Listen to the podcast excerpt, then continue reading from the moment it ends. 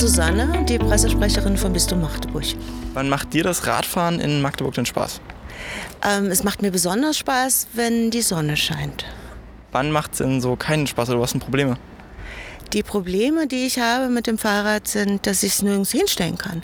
Immer muss man Angst haben, dass einem das Fahrrad geklaut wird. Ähm, und ich selber kann es in meine Wohnung nicht hochstellen. Ich habe keinen Platz in der Wohnung, um es zu parken.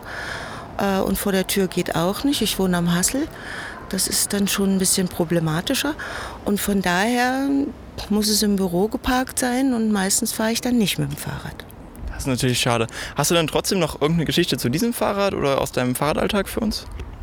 Ähm, Geschichte zu diesem Fahrrad ist, dass ich das von meinem Vorgänger übernommen habe, der gependelt ist zwischen Halle und Magdeburg und dann immer die kurzen Strecken in der Stadt natürlich mit dem Fahrrad machen konnte und gemacht hat.